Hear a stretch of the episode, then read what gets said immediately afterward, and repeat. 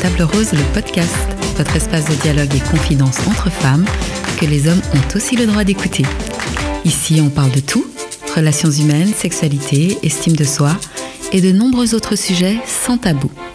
L'idée, s'asseoir autour d'une table pour parler de ce qui jalonne notre quotidien avec bienveillance, s'inspirer les unes des autres et surtout partager ensemble. Le témoignage et l'expérience de l'autre est, je pense, un don précieux que nous pouvons nous faire entre femmes. Ici, pas de science infuse, on partage les expériences, on se questionne et on débat sans prise de tête. Je m'appelle Pascal Andris et pendant que je m'installe à la table rose, préparez-vous un thé ou votre boisson préférée, posez-vous confortablement sur votre canapé ou vaquez tranquillement à vos occupations et je vous souhaite une belle écoute.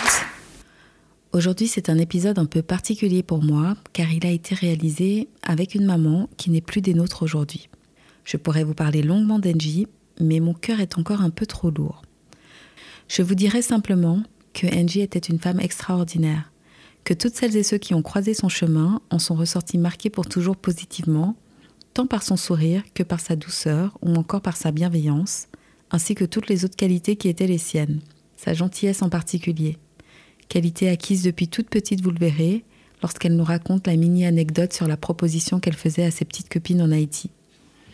Je pourrais également vous dire que l'une des images qui me reste en mémoire, c'est Angie, un dimanche soir, il y a environ deux ou trois mois, qui, bien que fatiguée et ayant des douleurs, se met à défaire les tresses de sa fille afin de la coiffer. Et je me suis dit en la regardant qu'elle était incroyable, car elle tenait à ce moment particulier mère-fille malgré tout. Elle a également gardé le rituel de l'histoire du soir avec ses enfants tant qu'elle le pouvait, car c'était une vraie super maman. J'en profite pour dédier cet épisode à Amaya et Liam. En avril dernier, j'ai eu le plaisir de m'asseoir autour d'une table avec Angie et Sophia. C'était une rencontre un peu à la one again, dans un lieu différent, donc sans table rose, et pas vraiment préparée.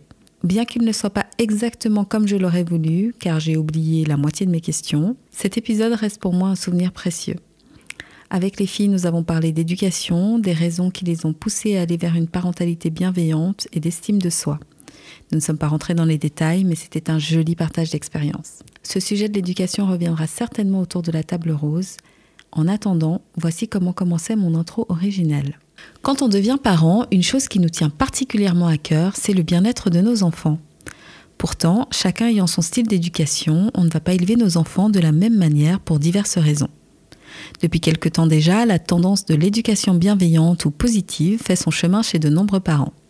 Mais peut-on être une maman noire qui a reçu une éducation dite entre guillemets à la dure et pratiquer une parentalité bienveillante? Et d'ailleurs, c'est quoi la parentalité bienveillante? Selon mes petites recherches, en gros, en très très gros, c'est le fait d'adopter un style d'éducation et des comportements qui répondent aux besoins de l'enfant en premier, pour son épanouissement un espèce de juste milieu entre éducation autoritaire et éducation permissive. Le but, c'est d'instaurer une relation positive avec son enfant. Il ne s'agit en aucun cas de devenir des parents parfaits, car ça n'existe pas, mais plutôt de faire de son mieux chaque jour. C'est donc avec Angie et Sophia qu'on en parle aujourd'hui. Bonjour les filles. Bonjour. Bonjour. Alors, pour commencer, je vais vous demander de bien vouloir vous présenter pour les auditrices et auditeurs, et je vais commencer par Sophia. Bonjour, ben, je m'appelle Sophia, j'ai 34 ans, j'ai euh, quatre enfants euh, et euh, une vie de famille assez mouvementée. Donc j'ai grandi en Haïti, alors forcément à la dure, comme disait Pascal. Et si tu dois te décrire en trois mots Persévérante, aimante et patiente. Merci. Angie Ah Oui, je m'appelle Angie. Euh, j'ai 39 ans. Euh, moi aussi, je suis née en Haïti, euh, mais j'ai grandi à New York. Et ça fait 13 ans, 14 ans que j'habite en, Europe. et moi, je dis, parce que je parle créole couramment, et c'est pour ça que dans toutes ces années en, Suisse que mon français est, comme une haïtienne qui parle, qui parle euh, créole français, je ne sais pas comment. Mais... Ah oui, j'ai deux enfants, 6 euh, et 8 ans. Euh, et oui, j'avais même avant de, de, avoir des enfants, je me suis dit, OK, moi, je, je tape à mes enfants. C'est, oui, c'est comme toi. Et si tu dois te décrire en trois mots? Resilient. Résiliente. Résiliente, passionnée, créative. Mhm. Ouais. Merci. Bah alors justement, euh, vous êtes toutes les deux nées en Haïti. Euh, toi, tu y as vécu jusqu'à quel âge, Sophia? Jusqu'à 17 ans. Jusqu'à 17 ans, donc Oui. c'est vraiment une véritable... euh, T'étais dans le bain, quoi. Exactement. Ok. L'ancrage total. Ok. Et euh, donc, quel type d'éducation tu as reçu étant petite? Déjà, est-ce que tu avais des frères et sœurs J'avais des frères et sœurs, mais on était tous à la même école, quoi. mhm, mhm. Donc, on, a, on a tous grandi pareil, avec quasiment les mêmes histoires, avec, euh, avec euh, les mêmes relations avec les parents et tout. Donc, euh, voilà. Genre, ma sœur va pas regretter d'avoir été plus ou moins frappée que moi. Avec un, un papa qui, qui, était, qui était présent, mais qui s'occupait pas vraiment de l'édu- de l'éducation comme on, fait chez nous. C'est plutôt la maman qui est là, qui punit, qui, euh, qui, euh, qui frappe aussi de temps en temps même pour, euh, pour coiffer les cheveux si on n'est pas d'accord. Mais voilà, maintenant, en, en grandissant, je, j'ai aussi pris de la distance par rapport à tout ça. Mais moi-même, en étant parent, je me rends compte, même si nos parents, ils ont voulu bien faire, ils ont, pour eux, euh, qui aime bien châtie bien, c'était leur façon à eux de nous protéger du monde extérieur ou de nous mettre sur le droit chemin, comme ils disent. Mais euh, je pense que sur la personne, ça fait, ça fait quand même des ravages. On obéit, on n'a pas son, son mot à dire. C'est j'ai dit ça, c'est tout, tu obéis et ça s'arrête là. Et donc, toi, tu faisais beaucoup de bêtises? Euh, je trouvais toujours des moyens pour passer outre les règles, bien sûr, parce que une fois qu'on a pris l'habitude, ça n'empêche pas, hein, on va toujours trouver un moyen de s'en sortir. Et c'est c'est pour ça aussi que je me suis dit, ben, malgré le fait que je pouvais recevoir des, des coups euh, pour euh, X ou Y raison, ça m'a pas non plus empêché de, de faire ce que je voulais faire sur le moment. Donc, euh, je trouvais toujours un moyen. Donc, euh, c'est pas, pour moi, c'était pas c'était pas utile de passer par là quoi. Et je pense pas qu'ils ont qu'ils ont pu penser à une seule seconde euh, à se dire euh, est-ce qu'on est-ce que ce serait pas mieux de faire autrement? Mhm.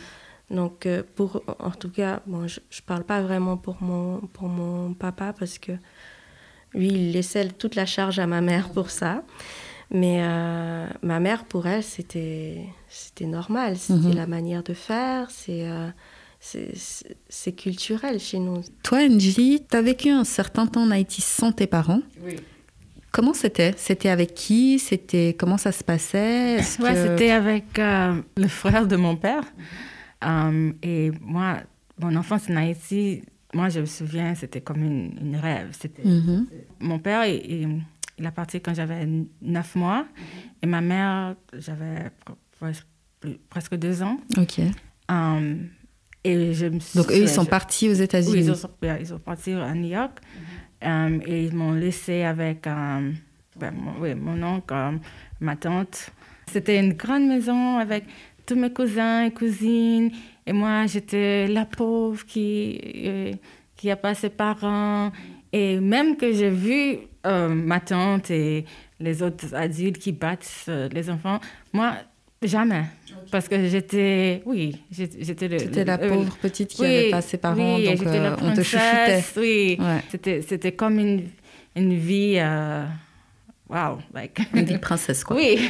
Ok. Peut-être il me tapait, mais moi, je, je- oui, je n'ai pas, pas de souvenir de ça. Mhm, mhm. Um, mais c'est, ça qui était hallucinant pour moi parce que du coup, oui, quand j'avais presque six ans, ma mère a revenu en Haïti pour me chercher et euh, ma sœur était, était née, elle avait un an et maman est- euh, était enceinte avec mon frère de sept mois. Mhm. Et du coup, euh, je suis à New York dans une appart ouais, tout petit. Et euh, ma mère, je me souviens pas le- la première fois qu'elle elle m'a tapé, mais, mais je me souviens, mais pourquoi tu me tapes? Je- je- Et, n'étais pas habituée à ça Oui, j'étais, j'étais pas habituée à ça. Et, mon père, lui, ma mère m'a tapé plus souvent que, que mon père, mais mon père, c'était vraiment, c'était pas beaucoup. Mais je me souviens, quand j'avais, j'avais mes règles, mhm. il m'a jamais tapé après. Ah, dès le moment où tu as eu tes règles. Oui, dès le moment, en fait, tu es devenue une femme, je te tape plus, c'est ça? Et heureusement pour moi, c'était il y a 9 ans. Euh, mais tu as, un souvenir de tes, de tes retrouvailles avec euh, ta maman? Et comment tu réagis? Oui, quand elle, revient de, euh, de, New York et elle vient te chercher. Mm-hmm. Comment, quand tu la revois, c'est comment ça se passe entre vous? Est-ce que, enfin voilà, tu la reconnais, tu te souviens d'elle Oui, parce que on a fait, chaque mois, j'ai parlé sur cette cassette mm-hmm. qui, tu envoie avec quelqu'un qui part pour les États-Unis. Et on, on, a, on avait ce contact euh, tout le temps. Et elle m'envoyait des poupées ou des. Euh, mais pour moi, elle était. Oui, c'est ma mère qui habite euh, à New York et elle m'envoie des, des, choses très cool. Et mm-hmm. c'était. Ouais, moi, et je me souviens qu'avec les autres, les autres enfants à, l'école, je me dis, oui, moi, je, ma mère, elle vient pour me récupérer. Et, et moi, peut-être, euh, je peux t'emmener avec moi. mais, c'était, ouais. Mais, ouais, mais, mais, je me souviens quand, oui, on était à New York, du coup, j'étais, oh, wow, c'est tout à fait... C'est différent, c'est pas ce que tu attendais. Mm, mm, ok. Donc, toi, tu dirais que tes parents, ils avaient quel type d'éducation? Um, Très religieuse. um, ouais, très sévère, très strict. strict. Et pour moi, je, je pensais mais pourquoi être autant strict que moi, je ne fais pas de bêtises Parce qu'il y avait des autres exemples mm-hmm. qui, étaient, ouais, qui font beaucoup de bêtises. Et moi, j'étais le... Ouais, j'ai travaillé à l'école, j'étais... Ouais, mais... En fait, il n'y avait pas de raison pour que tes parents, selon toi en tout cas, soient stricts à ce point, étant donné que vous étiez euh, dans la maison, enfin toi en particulier, des enfants assez sages. Ma mère, je l'aime, et mon père aussi, mais euh, ouais, ils ont les, les systèmes haïtiens, quoi. et même à l'église, moi je me souviens qu'il y avait des, des autres euh, enfants dans, dans, notre église qui ont appelé les, les gens qui qui vient te prendre chez toi quand ta mère et ton père um, se battent. ah, les services sociaux? Oui, les services sociaux, comme ça. Um, et uh, oui, le pasteur, lui, il a dit non, il faut, il faut tout à fait pas um, appeler parce que uh, les enfants pensent que oui, s'ils ils appellent, le problème euh, vont disparaître et ils vont pas être battus par les parents, mais en fait, c'est des autres gens, les foster parents, qui vont faire même plus mal et tout. Et, et nous, on était là, OK, il faut absolument pas euh, parler de ça euh, hors, de la maison et tout. Et ouais, il faut dire. Et pour eux, non, on, te bat parce qu'on on, vous aime. Ouais, c'est ça. C'est pas. Si une parent ne bat pas, ça veut dire qu'il il n'aime pas. Pour toi, Sophia, finalement, qu'est-ce qui était interdit? Qu'est-ce que vous n'aviez pas le droit de faire? Et finalement, te, te pousser à transgresser euh, les règles? Alors, euh, nous, on avait le droit d'aller à l'école. Mais ça s'arrêtait là, je crois. D'accord. Et d'aller à l'église aussi. L'école, l'église, la caille. Exactement. voilà. L'école, l'église et la maison. La maison, oui. Du coup, quand, euh, quand j'étais ado et que je voulais sortir, finalement, ben, j'ai trouvé une ou deux combines. Par exemple, mettre un mot dans mon carnet d'école, comme quoi on doit absolument aller voir tel film au cinéma, signer la direction. Ah, moi aussi, j'ai fait ça.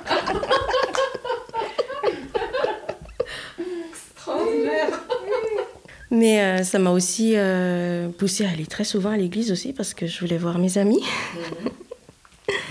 et puis, euh, et puis aussi, on, a, on a pu, bon, j'ai pu avoir la chance aussi de, de faire partie d'un groupe de débat et de théâtre qui était organisé par l'école dans une euh, bibliothèque euh, municipale. Du coup, ça faisait une bouffée d'air fraîche, quoi, parce qu'on pouvait sortir de la maison le vendredi après-midi, on savait qu'on avait ça. Puis s'il y avait euh, par hasard le petit copain qui passait, on avait le cœur qui battait fort et tout. Donc. Mais on savait qu'on pouvait pas sortir pour aller autre part. Quoi. Mhm. Donc euh, voilà. Alors, c'était quoi l'ambiance à la maison?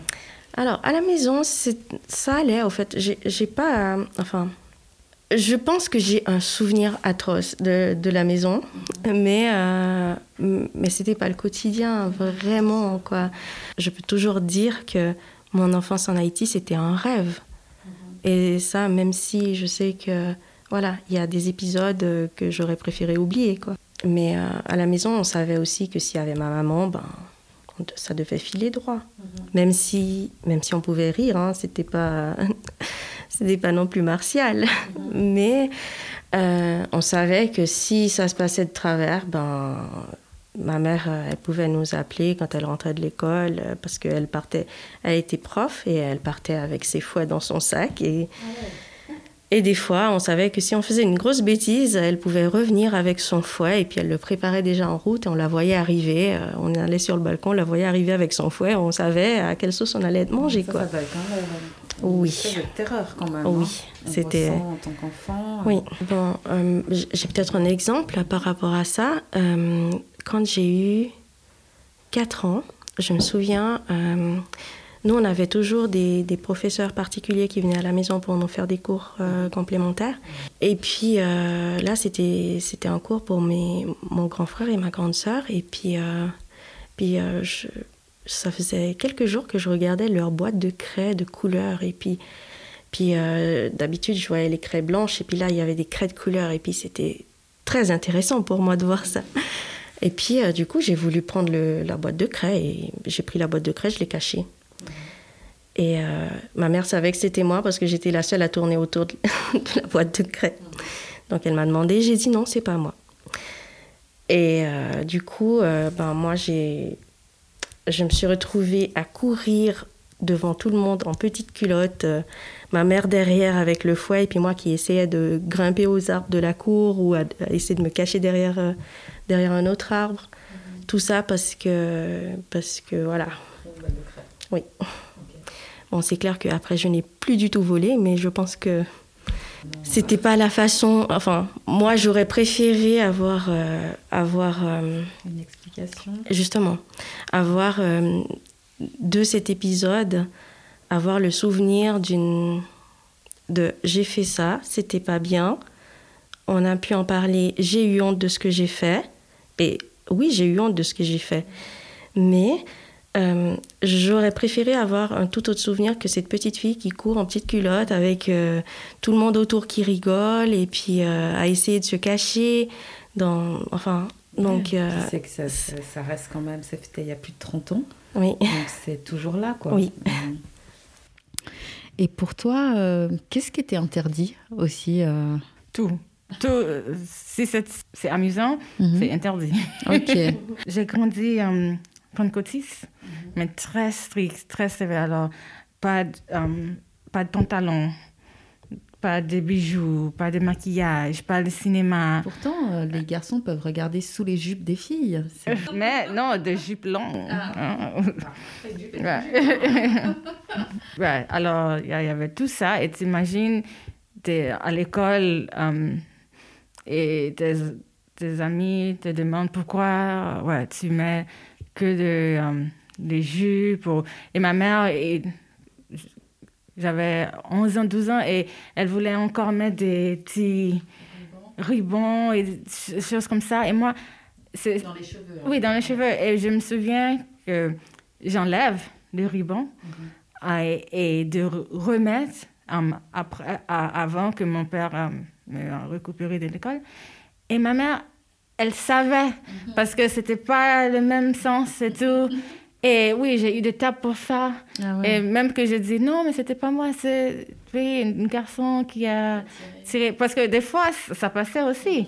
Mais non, et je me souviens de. Donc, tu t'es- as pu te faire taper pour ça. Oui, oui. Et c'est ça, tu, tu savais même pas quand tu aurais tapé.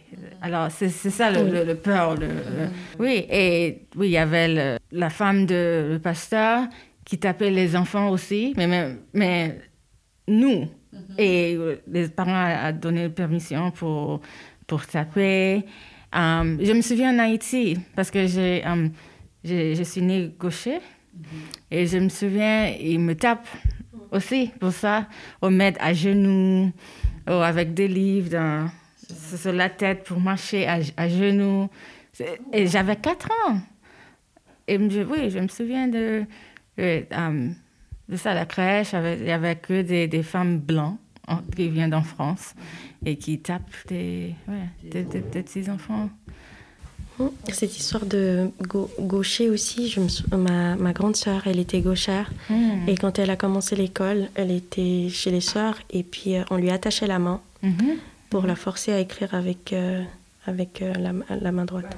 C'est incroyable. hein. Oui. Quand tu penses qu'ici, c'est même pas un sujet. C'est quand même fou de se dire qu'on pouvait taper un enfant pour ça. Et en plus de ça, au sein de l'école. Oui. Je- à l'école aussi. Ouais. hein, les- enfin, par exemple, ma mère, comme j'ai dit tout à l'heure, qui allait à l'école avec ses fouets. Ça Et veut dire qu'elle était autorisée à Oui. taper les enfants, euh, de À sa- l'école. des élèves de sa classe. Genre, je me souviens du dicton qui disait autant de fautes, autant de coups de bâton. Donc on savait qu'à la dictée, il fallait faire attention. Quand j'allais à l'école de ma maman, des fois il y avait les élèves qui faisaient la queue juste pour aller se faire taper hein, avec leur. Sérieusement. Nos parents, à l'époque, euh, ont fait comme ils pensaient que c'était juste. Alors, euh, je, je veux juste bien mettre euh, le point là-dessus, dans le sens où ce ne sont pas des reproches. On est en train de, de parler de ce qui a été, des choses qui ont été vécues, comment elles ont été ressenties. Toi, euh, comment tu le vivais, le fait de tout à coup, j'ai retrouvé ma maman, je suis dans une autre ville, et puis justement, je me fais taper. Ouais, c'était euh, un sentiment de d'être la victime. Pourquoi pourquoi moi? Parce que aussi j'avais j'ai vécu avec euh, beaucoup des des amis blancs. On était oui, euh, c'était une zone ouais, assez, blanc et moi je, je savais que eux les parents tapent pas. C'est dingue parce que j'ai eu cette conversation avec mon père et lui, il, il, il se excuse. Um, de me- et il m'a dit, euh, oui, c'est vrai, on était trop sévère avec toi. Et um, ouais, pour ça, oui, je, m'excuse. Oui. Et Wow. wow, oui, pour moi. Un père haïtien qui Exactement s'excuse. ce que je me Wow. disais. Ouais, ça, ça, j'ai envie de dire même un adulte. Ça a pris 25 ans. Wow, Ouais, ouais, oui, mais ça, ouais. Euh, moi, euh, ça n'existe pas encore pour Ah, l'instant. ah. On verra après ce podcast ou au contraire. Oui, non, mais ma mère, elle, elle, you know, oui, non, mais les mamans, c'est encore un autre Ouais, niveau, hein, je pense. euh. Ouais, moi, j'ai eu cette conversation avec elle aussi parce que, mais pourquoi tu tapes pas les, les enfants?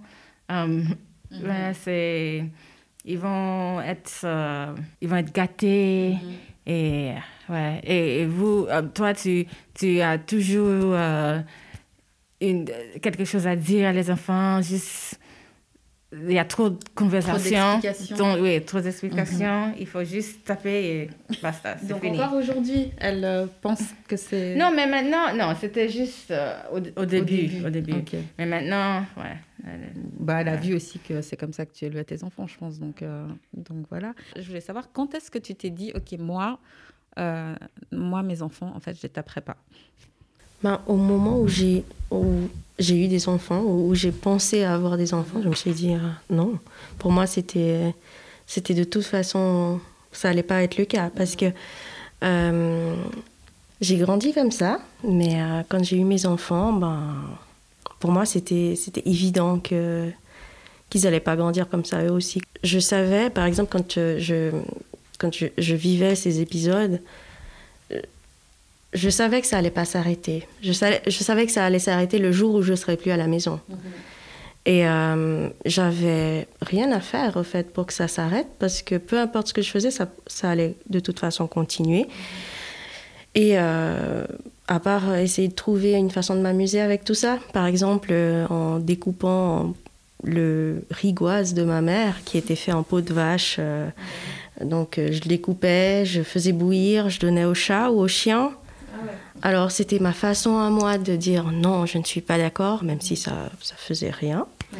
Mais au moins, moi, ça m'a permis aussi de me dire que, voilà, euh, je veux pas que mes enfants aient à se dire que dans une situation comme ça de euh, dominé et dominant, qu'il n'y a pas de moyen de s'en sortir. Il y a pas, enfin, donc, euh, et je trouvais ça extrêmement. Euh, moi, en, grandissant, j'ai trouvé que c'était malsain. Mm-hmm. Et, euh, et j'ai aussi vu que j'ai toujours pu trouver un moyen de passer à côté pour faire ce que je voulais faire. Mm-hmm. Donc, c'est pas vraiment. Enfin, c'est pas, vraiment. Justement, c'est pas utile de passer par là. C'est, c'est même. voilà. Et puis quand j'ai eu euh, ma première fille, ben j'étais j'étais aux anges et euh, les autres enfants aussi qui ont suivi. Donc pour moi c'était c'était clair que la relation qu'on allait avoir c'était euh, vraiment tourner autour de la discussion. Après, je dis pas que ça marche tout le temps, hein, parce que voilà, il y a ce qu'on souhaite et ce qu'on a. Mais c'est une conversation dont vous avez parlé euh, dans le couple Au début, pour, ma, pour mes deux premières filles, j'étais mère célibataire. Donc du coup, j'étais un peu libre de faire tout ce que je voulais. Mais euh, avec mon, mon compagnon, euh, c'est clair que des fois, on n'est pas forcément d'accord sur... parce qu'on n'a pas forcément reçu les mêmes, les mêmes valeurs et tout. Et, mais en tout cas, pour ce qui est de la violence, on est d'accord, ça c'est clair et net.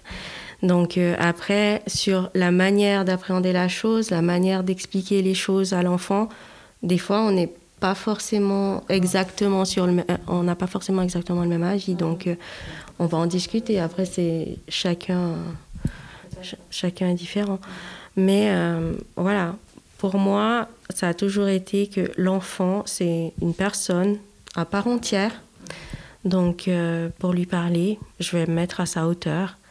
Et ne pas oublier que moi aussi été enfant, j'ai aussi eu euh, des idées folles dans la tête, j'ai aussi eu euh, des rêves et tout. Et puis, et puis on ne peut pas se permettre de piétiner comme ça. Et puis, et puis de ne pas le laisser parler, de ne pas le laisser dire ce qu'il ressent.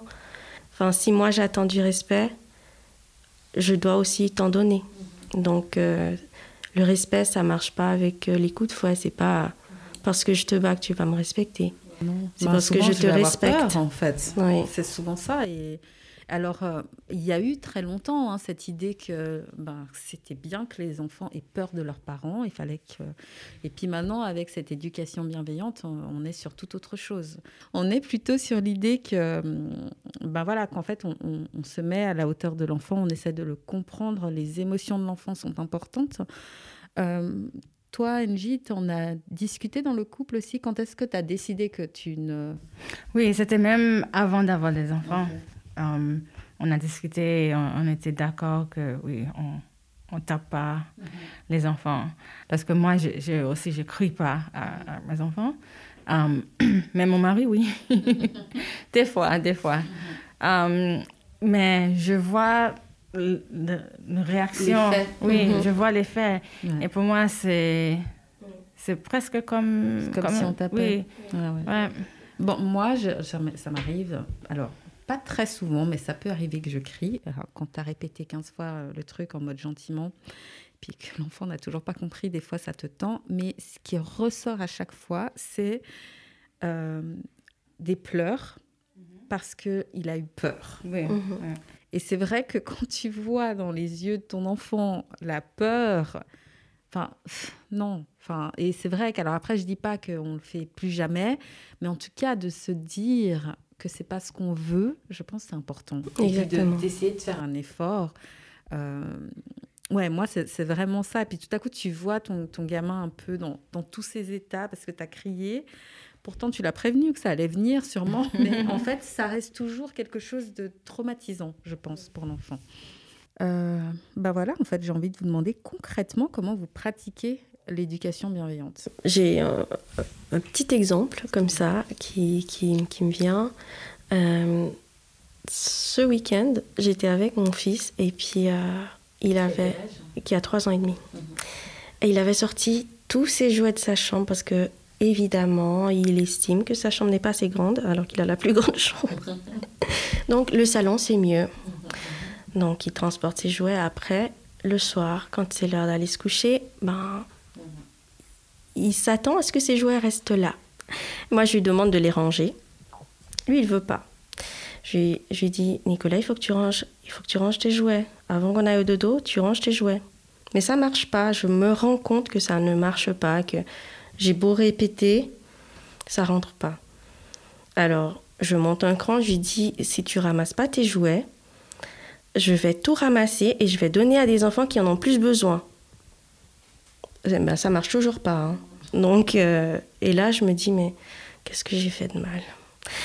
Et euh, après, je lui dis tu veux, Nico, on va ranger ensemble et euh, on fait même la course si tu veux. C'est moi qui vais gagner ou c'est toi. Et puis là, ça marche.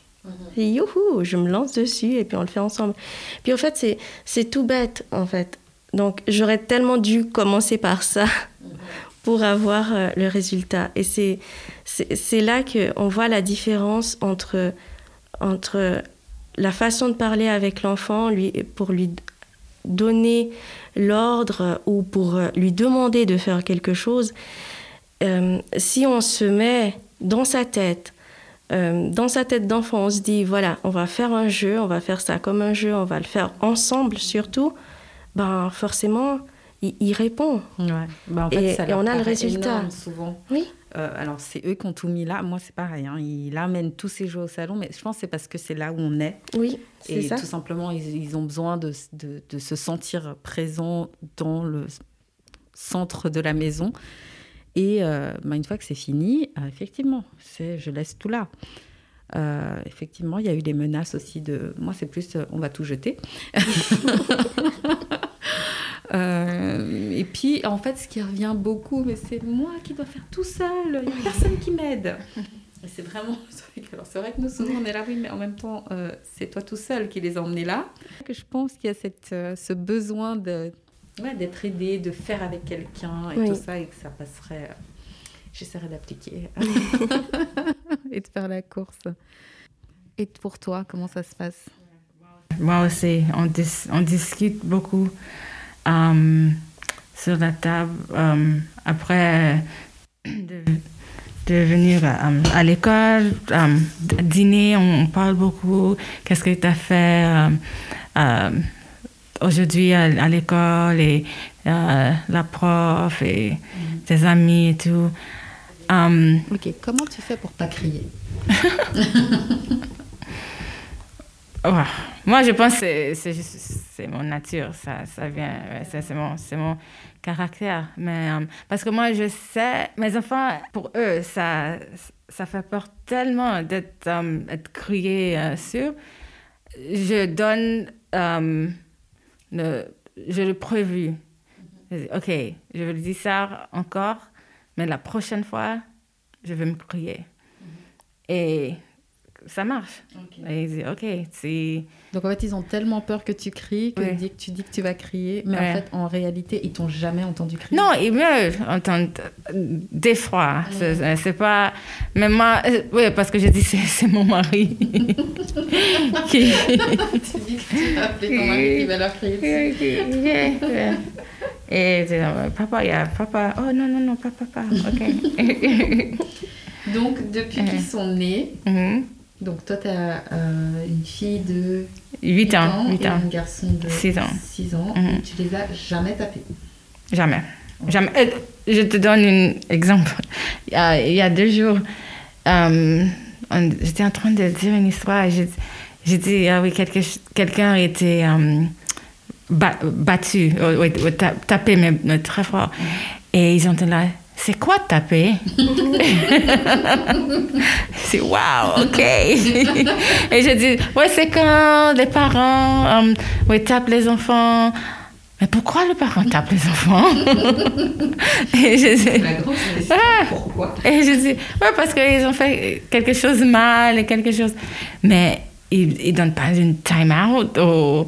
euh, ouais, juste disent les enfants que tu, tu fais quelque chose de mal. Je dis, non, non, il y a, il y a des parents qui.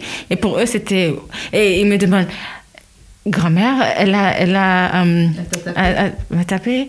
Et j'étais là, oui, oui. Et What? Et j'étais là. ah, donc, Sophia, tu as une adolescente.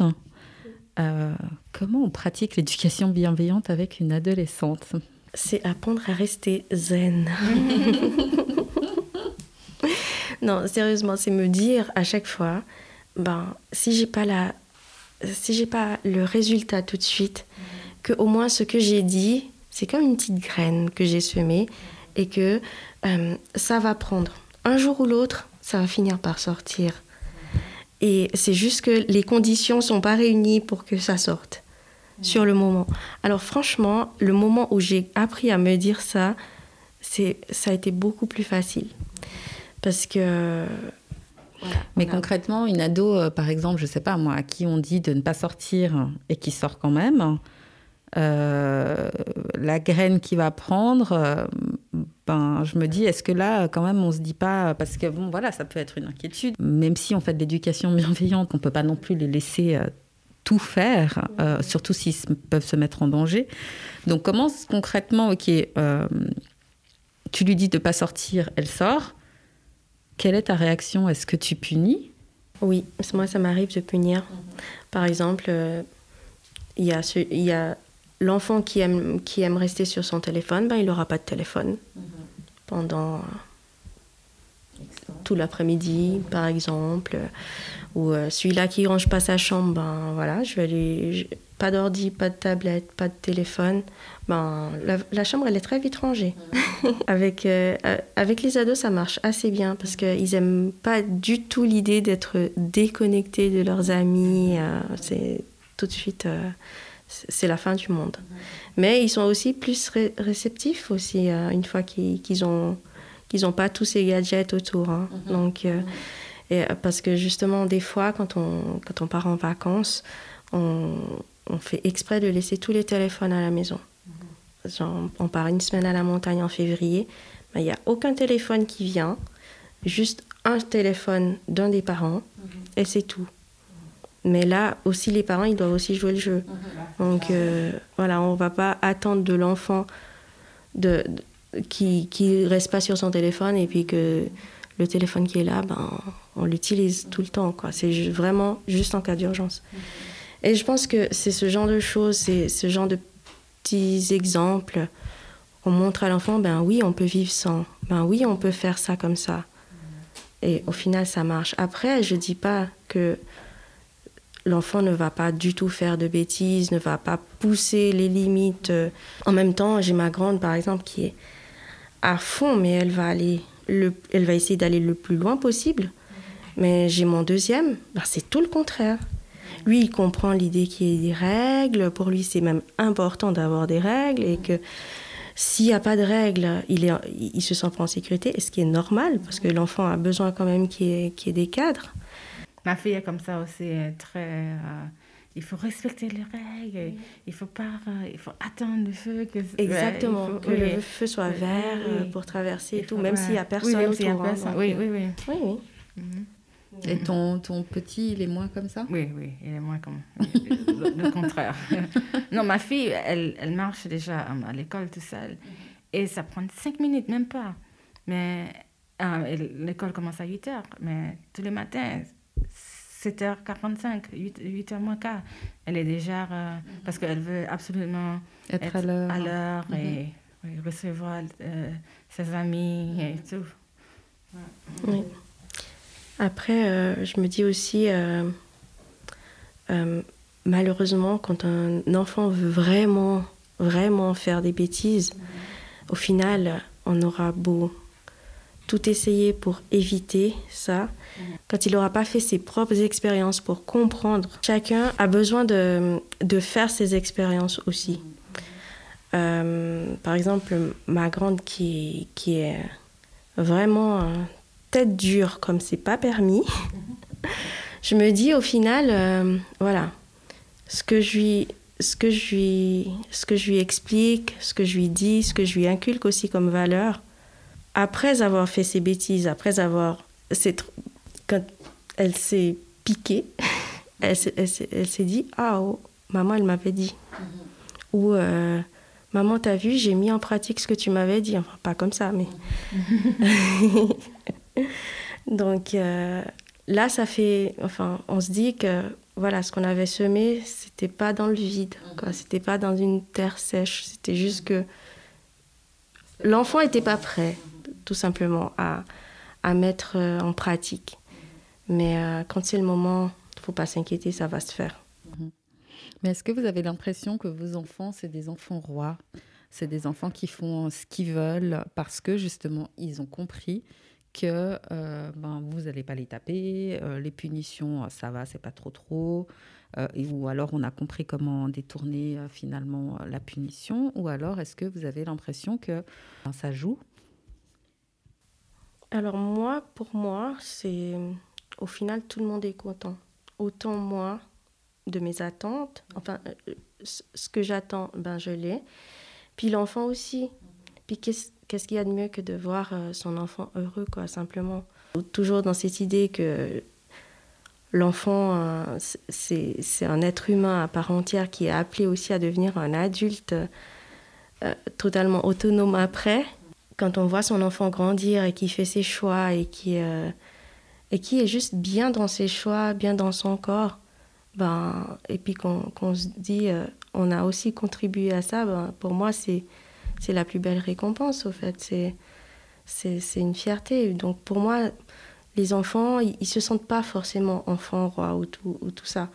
Ils, ils, se sentent simplement bien. Mm-hmm. Et ça, ça permet d'avoir euh, quelqu'un qui est bien dans sa tête et bien dans son corps et qui peut être euh, bien aussi euh, plus grand, quoi. Ouais, moi aussi. Ma, ma, fille, elle commence à parler avec ses amis ouais, pour comparer les choses et tout. Et souvent, elle vient dire, ah, tu sais, il y a mon ami et, son père, son père est très sévère avec elle et, elle, elle voit que nous, on n'est pas comme ça. Et et souvent, elle dit euh, Oui, nous, on, est. Euh, on est heureuse, euh, on a de la chance parce que moi, il y avait seulement une fois dans ma vie que j'étais au time out. Oh, et elle on fait la comparaison avec son père, son frère. Et dit Toi, Liam, c'était trois fois. Et moi, je suis plus grand que toi. Et, et des choses comme ça. Mais il, je pense parce qu'on a cette habitude de juste parler de, de tout et il, aime, il évite les conflits euh, entre eux. Alors, il jouait entre eux très bien. Et oui, s'il y a un problème, il vient par, nous parler. Et vraiment, et je n'ai pas l'impression que, oui, on a des enfants qui sont des enfants gâtés ou qui sont wow comme ça. Euh, parce que aussi, c'est leur caractère de respecter les règles. Alors, si, si on dit, OK, dans notre maison, c'est ça les règles, c'est ça, c'est tout.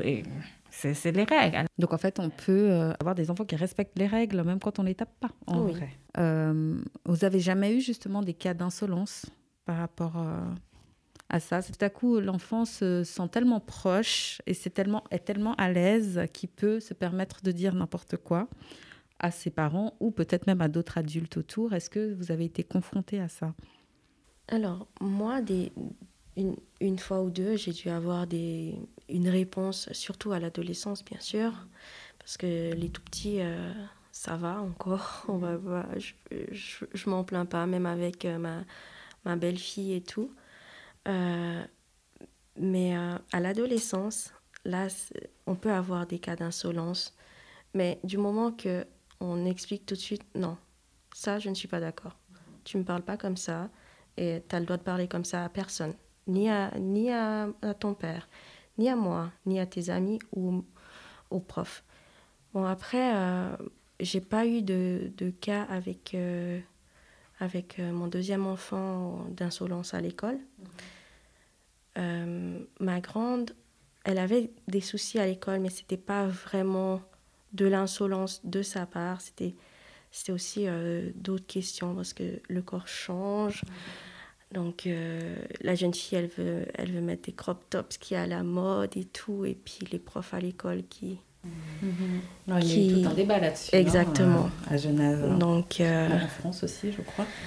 Mhm. Donc ça, c'est surtout ce genre de problème que j'ai eu à l'école avec elle. Moi, je me mets aussi à la place de ma fille. Si elle est insolente avec euh, sa professeure, c'est peut-être parce qu'elle-même, elle est agressée. Ça, après, je ne dis pas que les jeunes euh, sont... Non, enfin... Après, il faut avoir les versions de l'histoire. Exactement. Mhm. Après, oui, on peut avoir des cas d'insolence, mais tout est une question de dire clairement, non, ça, je ne suis pas d'accord. Et ça, ils le comprennent. Euh, je voudrais juste revenir sur euh, euh, votre enfance. tout à l'heure, où on parlait de, du fait que les parents pouvaient vous taper. Vous avez tous les, toutes les deux des frères et sœurs. Est-ce que c'est quelque chose dont vous parliez entre vous? Aussi, est-ce que après, par exemple, des coups, on, a euh, son frère ou sa sœur chez qui on peut aller se réfugier, trouver euh, du réconfort euh, Ou est-ce que c'est pas du tout quelque chose dont vous parliez? Oui, on, parle de ça, et spécialement ma sœur qui a presque 13 ans, moins que moi. Mhm. Et elle a pas subi. ah ouais, elle n'a rien subi. Oui, oui, des fois. Moins. Oui, moins. Mhm. C'était, elle est la, quatrième. Mhm. Alors, dans ce cas-là, oui, les parents peut-être sont un peu plus fatigués. um, ou, mon frère qui dit, ouais, lui, c'était plus mon père et pas ma mère. Qui, ouais.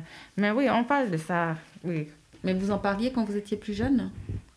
Ou c'est plutôt maintenant Non, c'est plutôt, oui, oui, c'est plutôt à l'âge adulte. Plutôt à l'âge adulte que vous faites euh, une rétrospective sur comment ça s'est passé. Et de ton côté? Alors, moi, j'avais ma soeur jumelle, du coup, euh, on, pouvait, on était très très proches, et, enfin, on l'est toujours d'ailleurs, et euh, on en parlait. Et si, si c'était elle, ben, j'en prenais soin après, ou si c'était moi, elle prenait soin de moi après. avec mon grand frère ou ma grande sœur, on n'en a pas vraiment parlé sur le moment. Mais euh, maintenant, oui, on en parle. Quand, euh, une fois que tout le monde est adulte, et puis euh, on explique, enfin, on en parle des fois aussi en, en blaguant. Oui, c'est ça, c'est en blaguant. Oui. C'est ça.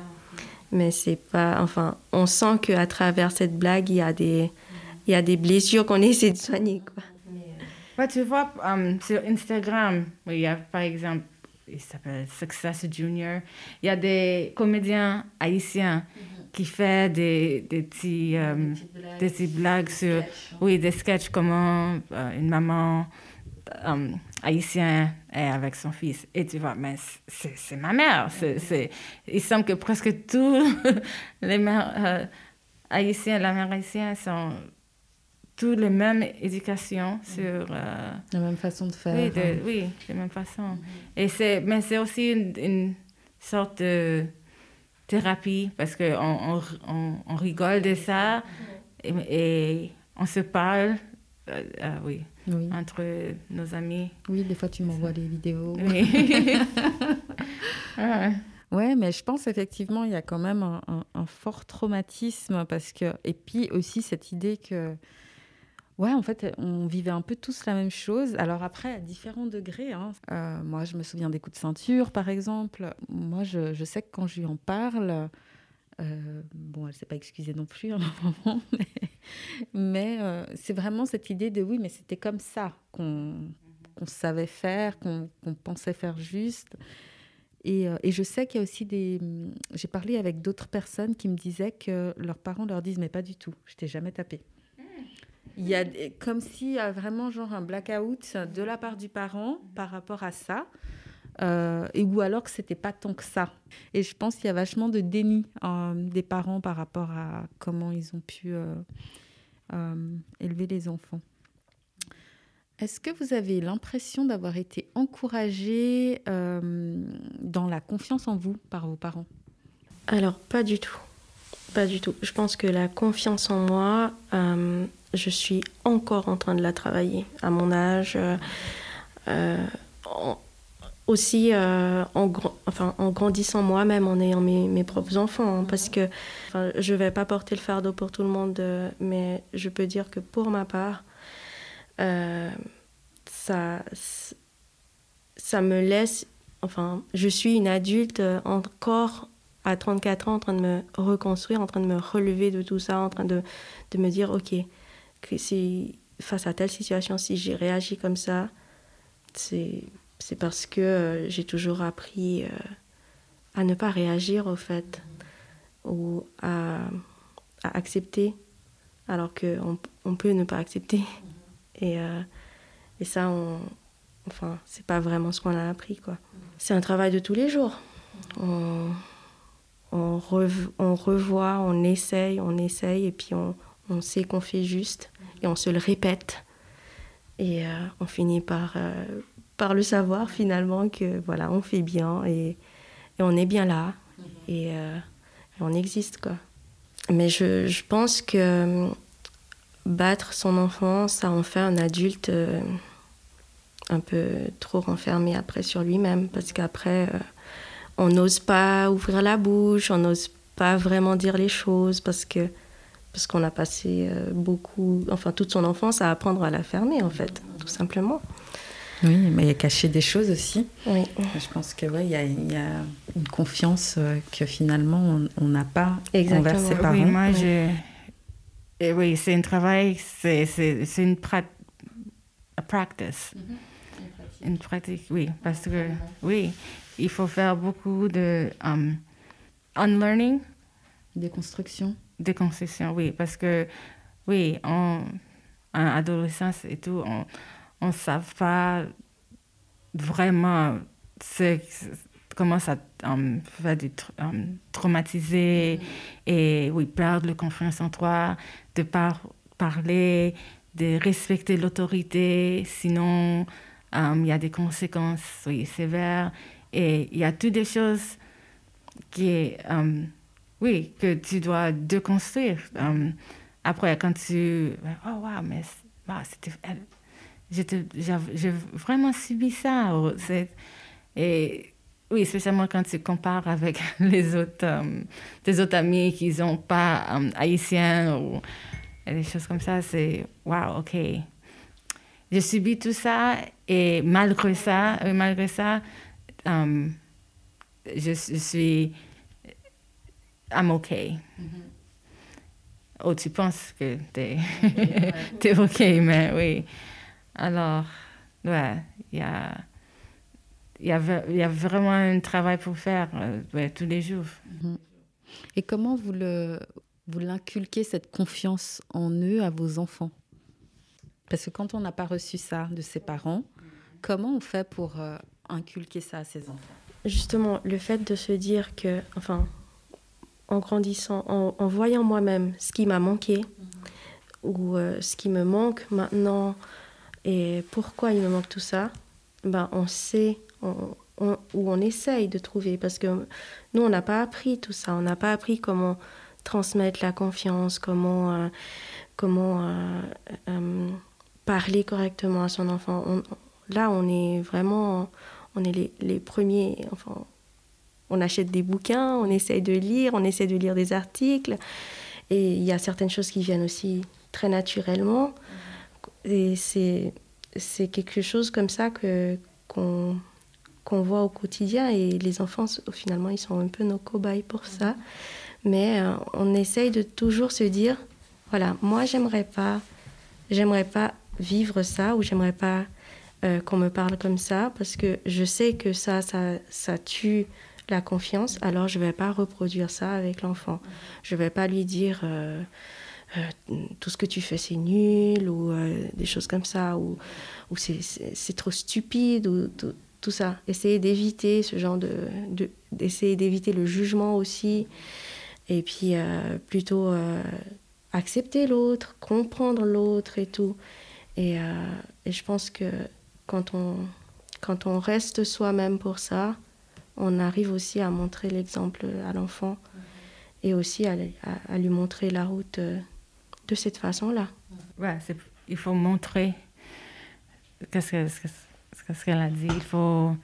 Parce que les enfants, ils n'écoutent pas qu'est-ce que tu, tu, dis, mais qu'est-ce que tu fais. Mm -hmm. Par exemple, avec les, les, tablettes et les téléphones et tout, nos enfants, quand on part en voiture pour un voyage long, ils n'ont pas l'iPad.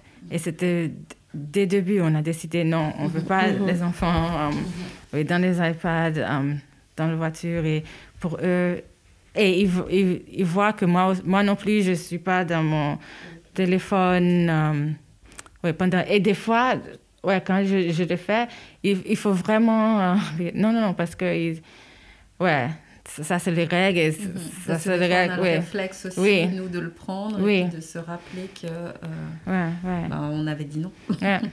Oui, et de lui dire euh, oui, les choses qui, qui, me, qui me manquent, que je t'aime, et parler des choses. Euh, c'est ça que tu es, tu es intelligente. Exactement. tu de les encourager. Et, et, des choses comme ça qu'on on n'avait pas. que tu n'avais pas reçu. Oui, on n'avait pas reçu. Oui, oui. Non, ça c'est important justement de que les seuls jugements qu'on puisse porter que ce soient des jugements positifs. Mhm. De répéter à l'enfant euh, euh, que par exemple son waouh ton dessin il est magnifique et tout ah, et, euh, et c'est vrai et ça, ça l'aide mhm. à, à, aller plus loin à pousser pousser pousser et tout et les je t'aime c'est aussi tellement important c'est moi la première fois que mon père m'a dit je t'aime j'avais 17 ans la première fois. Et c'était euh, pour m'amener à l'université. Et même ça, c'était fou. Je dois. Parce que mon parent voulait absolument que je, je reste à la maison euh, pour l'université. Et moi, je voulais l'expérience américaine, être là comme Hillman College, être euh, là-bas. et c'était mon rêve d'être enfin hors de, euh, de, la maison avec ouais, tout. Alors, et c'est pour ça, ça, ça m'a motivé de bien travailler et tout. Et cette école, pour moi, c'était absolument que j'aille à cette école. Um, et, c'est là ton père, il t'a dit je t'aime. Comment ça s'est passé? Oui, oui, oui, parce que oui, j'ai eu une um, bourse et euh, après, on a loué un um, camion, comment on dit ça oui. Et c'était mon, mon, père, ma, euh, ma mère, euh, euh, mes frères et sœurs, mon oncle, on était tous dans, dans le camion et ouais, ils m'ont déposé là-bas et mon père, il était étonné que mais les adultes sont où? et, tu dors tout près à cette garçon là-bas et c'est quoi? Et il m'a dit et même la façon qu'il a dit, qu'il a exprimé, c'était, il a dit, I love you, my daughter. Et c'était, OK. Nos chers parents. Est-ce que vous avez l'impression d'être des bonnes mamans?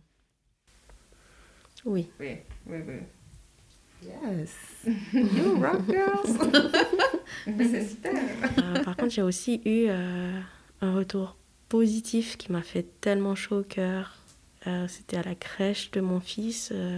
La directrice, une fois, m'a dit Mais Nicolas, il n'a pas à s'inquiéter. De toute façon, il a des bons parents qui l'écoutent et tout. Et puis là, ça m'a, ça m'a fait tellement bien d'écouter ça. Et je me suis dit Ok, pas de doute, c'est bon.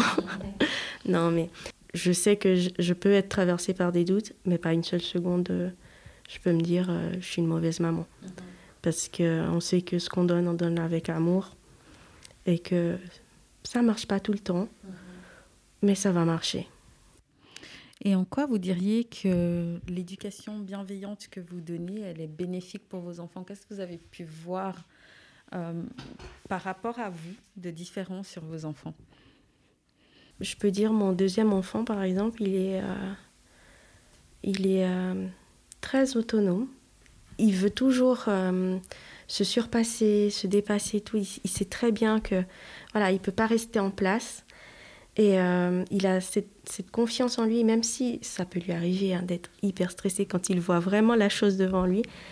Mais euh, il va quand même se battre et, et, il réussit et il est content. Donc ça, pour moi, c'est une façon, enfin, pour moi, c'est le meilleur cadeau, quoi. C'est le meilleur retour qu'on puisse avoir sur ce qu'on a, sur a donné, même si une très grande partie vient aussi de l'enfant, ça il faut le reconnaître. On peut pas, enfin, c'est pas les parents qui, qui, font tout bien et puis voilà. Puis ma grande, des fois, quand elle discute, elle, revient sur, euh, sur des choses euh, bien ou pas bien. Et, et sa réflexion, sa manière de faire, et tu dis, ok, c'est moi qui l'ai élevé, quoi. Genre, euh, je sais, je sais de quoi tu parles, ma fille, parce que voilà, je, je, je comprends, je te comprends et, et je, je, trouve que c'est, c'est important, justement, euh, tout ce qui est discussion, encore, encore. Et tu sens une relation de confiance oui. envers toi Oui. C'est-à-dire que tu, voilà, tu sais que s'il leur arrive quelque chose, ils viennent, ils viennent en parler. Oui. Ça, ils n'ont pas peur. Ils pas... Et c'est ça qui fait qu'on on peut être satisfait de, du chemin parcouru. Parce que bah, ma relation avec euh, ma maman, même si je vais lui parler maintenant des choses, mais c'est parce que simplement je suis adulte. Mais si j'étais petite, j'aurais jamais osé. Et, euh, et euh, quand mes enfants viennent me dire ce qu'ils vivent, ou, ou qu'ils m'avouent certaines choses, ben moi je, je peux être que contente de voir que voilà, j'ai réussi à avoir la relation que je souhaitais avoir avec mes enfants. Parce que malheureusement, ben, moi, j'ai pas connu ça. Et justement, j'ai tout fait pour ne pas reproduire ça, justement. Ouais, c'est vrai. Je pense que mes enfants me reconnaissent aussi comme une personne et pas que une maman. Et la même chose qu'il peut parler, il peut venir pour me par parler. Et moi, quand j'étais jeune, j'ai jamais eu une conversation avec mes parents qui était pas euh, que toi, tu es le parent et moi, j'ai.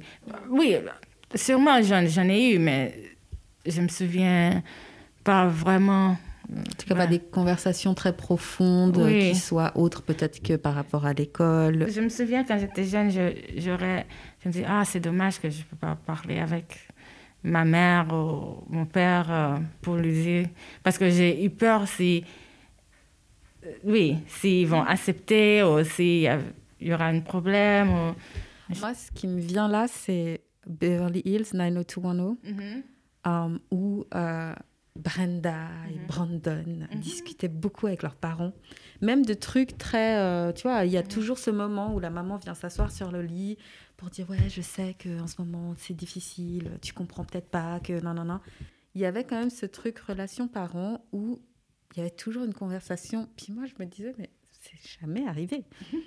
Enfin, j'ai jamais eu ma mère qui vient se poser sur le lit pour me dire euh, ma chérie, t'inquiète. Enfin voilà, enfin, je pense même pas que j'ai dû dire quand j'ai eu des crushs sur des garçons parce que parce que tu sais même pas comment ils vont réagir en fait. Ou alors moi j'avais déjà dans ma tête que c'était oui, alors non, les garçons euh, non, c'est euh, l'école d'abord. Euh, donc voilà, donc finalement tu vas même pas parler de tes premiers émois, de, de... alors que c'est des choses qu'on voyait à la télé et que nous, on ne pouvait pas vivre. quoi. Mais c'est marrant parce que ma mère, elle était sévère, mais elle me laissait de regarder Beverly Hills 90210 et Melrose Place. Mais c'était comme quoi, c'était comme quoi, ah, ça, tu fais jamais. Hein? c'est un exemple de qu'est-ce qu'on fait pas. J'adore.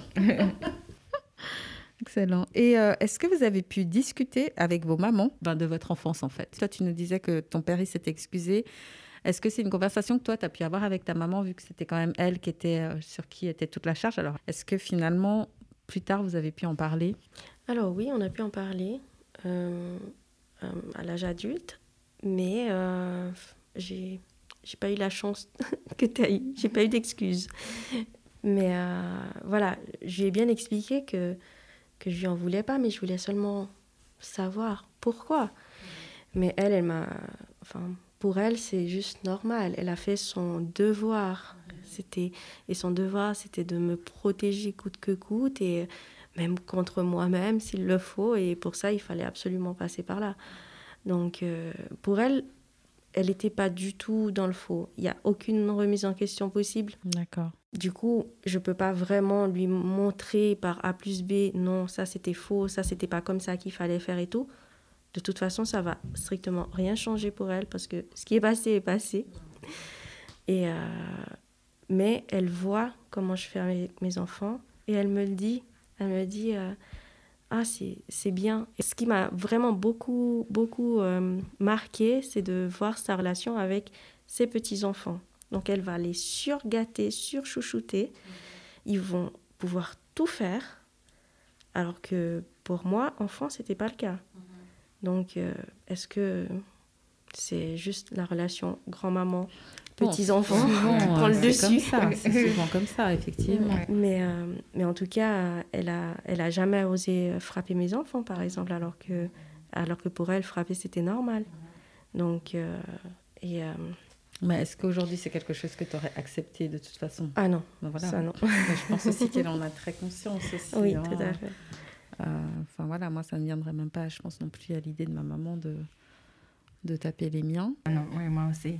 Ma mère, quand j'essayais de, discuter à mon enfance avec elle, c'était, mais toi, tu es comme ça aujourd'hui parce que... Exactement. parce que je t'ai bien Oui. Alors, il faut me dire merci. Oui. merci, maman. Disons que si vous aviez un conseil à donner à des parents qui, par exemple, tapent, mais qui aimeraient ne plus taper, quel serait-il? D'apprendre de commencer avec les méditations. Exactement. oui, parce que ça aide à réfléchir. Juste, même, juste si tu comptes 5 secondes avant de faire quelque chose, de dire quelque chose, déjà ça aide. Parce que souvent, c'est c'est une perte, perte de contrôle.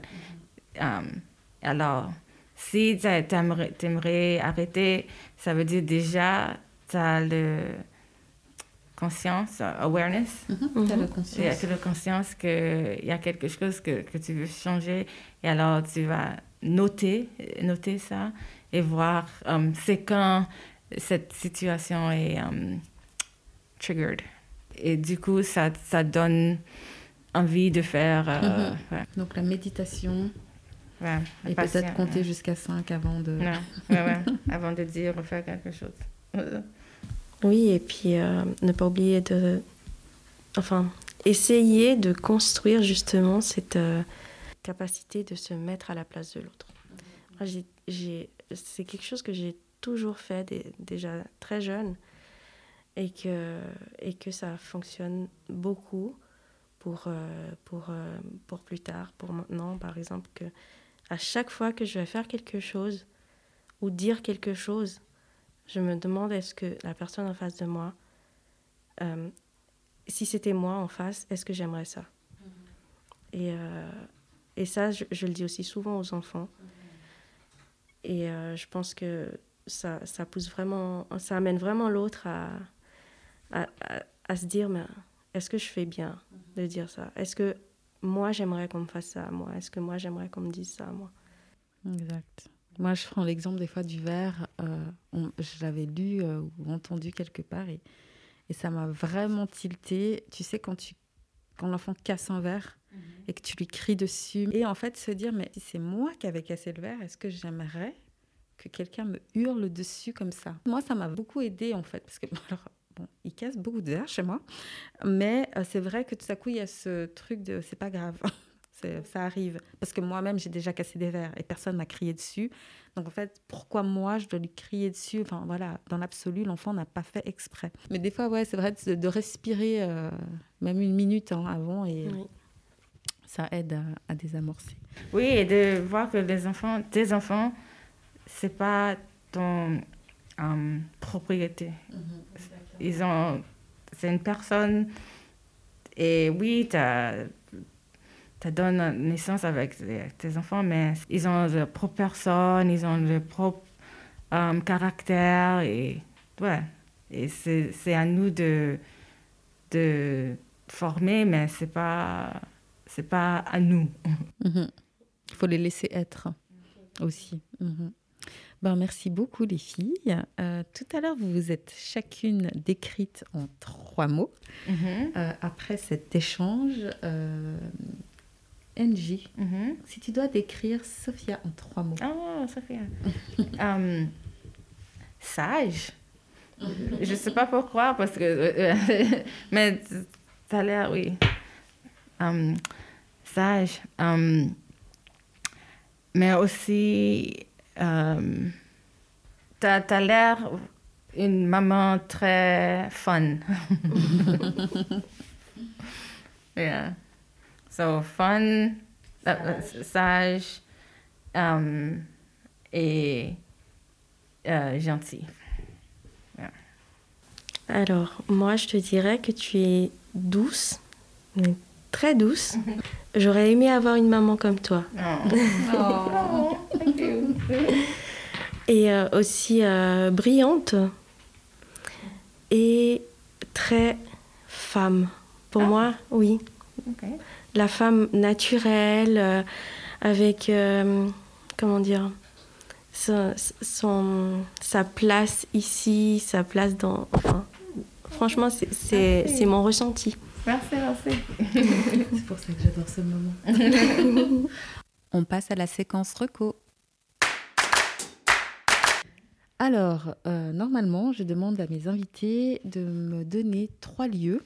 Un lieu pour manger, pour se détendre ou se ressourcer, et un lieu pour la culture. Alors, ça peut être en Suisse ou ailleurs. Pour manger, il y avait Italie. Mhm. Là-bas, on, peut manger euh, des choses euh, fait maison, mais vite fait, et c'est tellement sain, et c'est... T'as une ville en particulier? Ah oui, c'était juste nord du Florent. Ok. Et t'as un restaurant, un nom? Non, c'était même... C'était... En anglais, on, s'appelle ça « hole in the wall C'était... Tu n'aurais jamais pensé il y avait un restaurant là, là-bas. Mais, mais tout, hein, de, tous les restaurants, tous les holes in the wall, ah, la nourriture, c'était oh, magnifique. Alors, yeah, Florence, Italy.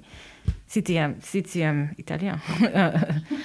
um, pour me détendre, uh, Costa Rica. Costa Rica, c'est c'est ça, c'est mon, mon fils est né là-bas.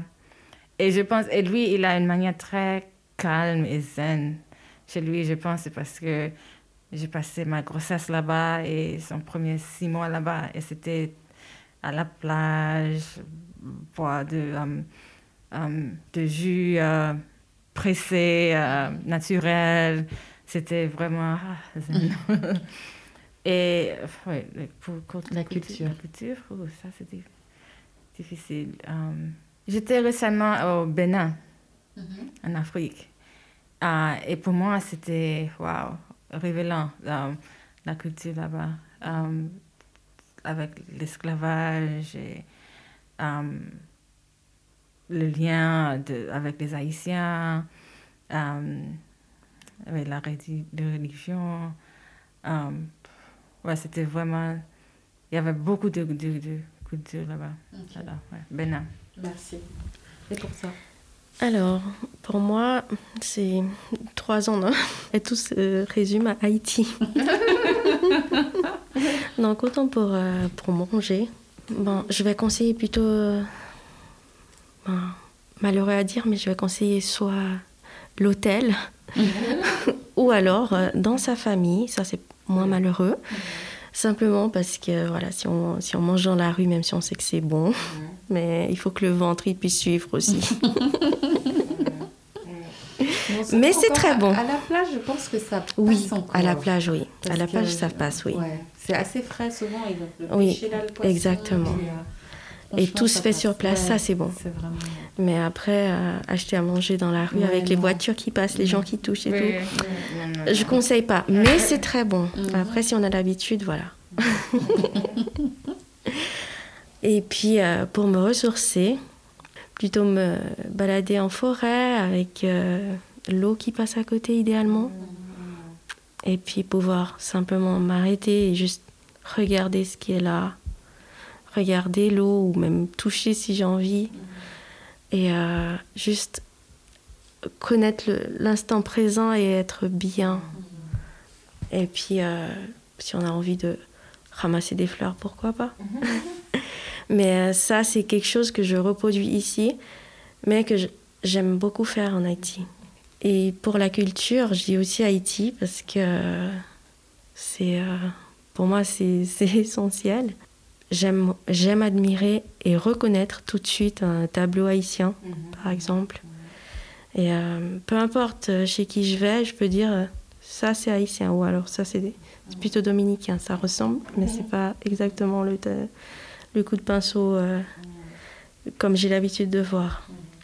Passer dans les rues de, de Port-au-Prince, à Jacmel aussi, ça, ça existe où les murs sont remplis de, tableaux prêts à, être vendus.